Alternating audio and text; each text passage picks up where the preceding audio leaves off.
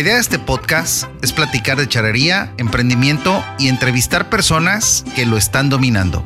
Esto es A Caballo. Atrévete a domar y dominar lo desconocido.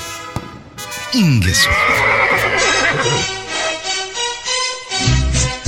Agradezco a Dios porque estoy nuevamente compartiendo contigo este episodio. Este es el seguimiento del episodio anterior, en el que te compartí de una manera sencilla, tratando de hacerlo lo más claro, ameno y digerible posible, respuestas a preguntas que a menudo me hacen acerca de los impuestos que se deben pagar. Si no lo has escuchado, date el tiempo de hacerlo y aumentarán tus conocimientos acerca del tema. No dudes en compartir el enlace del episodio con alguien que necesite saber del tema. Una introducción muy breve de este episodio es que una vez que sabes qué tipo de ingresos o entradas de dinero tendrás por la venta de productos o prestación de servicios, la autoridad fiscalizadora o el Servicio de Administración Tributaria, que sus siglas son SAT, también deben saberlo. Para ello es necesario presentarte en la oficina más cercana a tu domicilio para obtener tu registro federal de contribuyentes o RFC.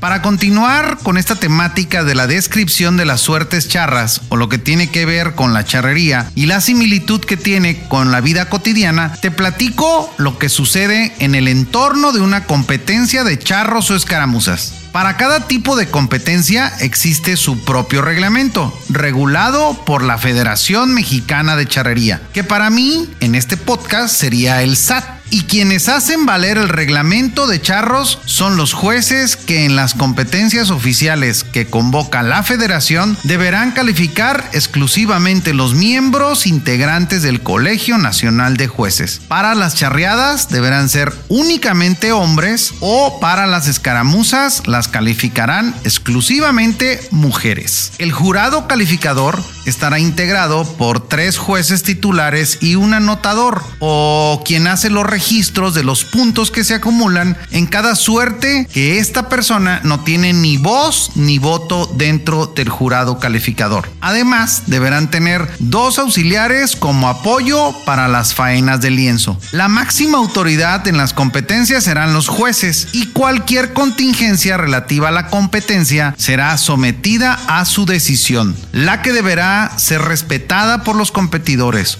Hoy en día, con la tecnología, se ha hecho cada vez más justa y equitativa la decisión, ya que las competencias se graban en video y si existe alguna duda para dar el veredicto, siempre se apoyan de las grabaciones y las repeticiones, justo como el famoso videoarbitraje, conocido por sus reglas VAR en el fútbol. Los jueces siempre deberán vestir el traje de charro y no podrán tomar parte en la competencia como miembros integrantes de un equipo cuando estén calificando. Obviamente no pueden ser juez y parte. En todas las competencias charras oficiales, los jueces deberán dar a conocer su calificación en el preciso momento en que se haya ejecutado la faena, por micrófono o en voz alta, inmediatamente después de ejecutada cada oportunidad. Solo en ese momento se harán aclaraciones, pero sin suspender la competencia. El punto a donde quiero llegar es justamente el siguiente, para hacer la analogía con el tema contable y fiscal de este episodio.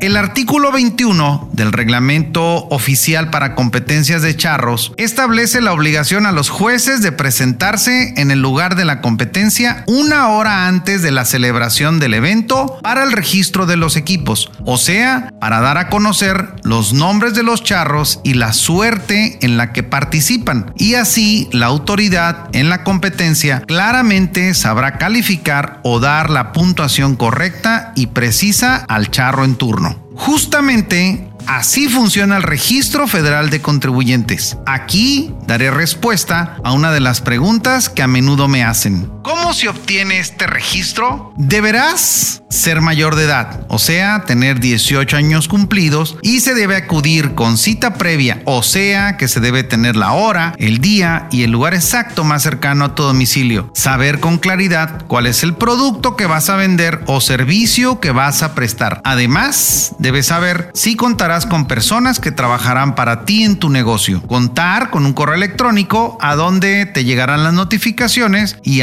que te haga la autoridad. Dar a conocer la localización de tu establecimiento o el lugar exacto donde se encuentra el negocio, mostrando incluso un comprobante de domicilio. Quiero hacerte mención que es muy importante que te encuentres perfectamente localizable para la autoridad. De lo contrario, no procederá todo el trámite que previamente te he platicado. Una vez que obtienes este registro del RFC, comúnmente llamado, que es de 13 dígitos alfanuméricos, o sea, que se compone de letras y números y que hacen referencia a los apellidos y nombre, así como al año, mes y día de tu nacimiento. Una vez que hiciste tu registro ante la autoridad fiscal, como los charros ante la autoridad máxima del lienzo charro, es momento de responder la siguiente pregunta. ¿Qué debo hacer para emitir comprobantes fiscales o comúnmente llamadas facturas por los productos que vendo o servicios que presto? Las personas físicas, como tú o como yo, estamos obligados u obligadas a expedir comprobantes fiscales por los actos o actividades que se realicen o por los ingresos que se perciban, para lo cual deberemos hacer otro trámite para solicitar el certificado de la firma electrónica avanzada. Por sus siglas se le llama la FIEL, antes se le llamaba la FEA. Qué feo nombre, ¿verdad? Esta se obtiene solicitando de igual manera con cita previa ante el Servicio de Administración Tributaria SAT para ello deberás llevar contigo una USB o memoria comúnmente llamada para que te den tu anhelado certificado de la fiel y de sellos digitales para que ahora sí puedas emitir las facturas por tus ventas o ingresos. Y digo que tan anhelado porque para poder vender cumpliendo con todas las de la ley, siempre deberás emitir la factura correspondiente. Recuerda que un mundo nos vigila y por ello debemos actuar conforme a las leyes y reglamentos establecidos. Pasa mucho al contribuir al gasto público y pagar los impuestos que nos corresponden a cada uno. Mientras más ingresos o ventas realices y mientras más compras de mercancía o prestación de servicios pagues, más rápido impulsaremos la economía que por hoy se ha visto afectada y que está en nosotros solidariamente salir adelante y bien librados de esta, como lo hemos hecho en muchas situaciones adversas anteriores. En otro episodio te seguiré compartiendo temas fiscales y la impresionante similitud que tienen con la charrería. ¿Te gustaría ser podcaster o impactar más con tu podcast? En Intermedia Audio Producción ponemos la magia. Profesionales en producción de podcast. Contáctanos al 311-909-5942 o al correo intermedia.audio.gmail.com.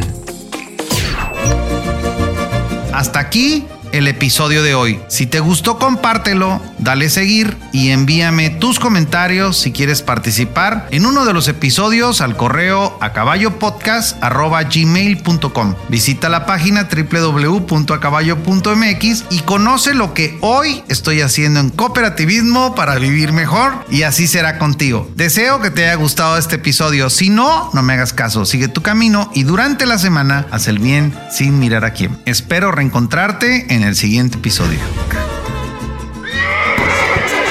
A caballo. Atrévete a domar y dominar lo desconocido. Ingesu.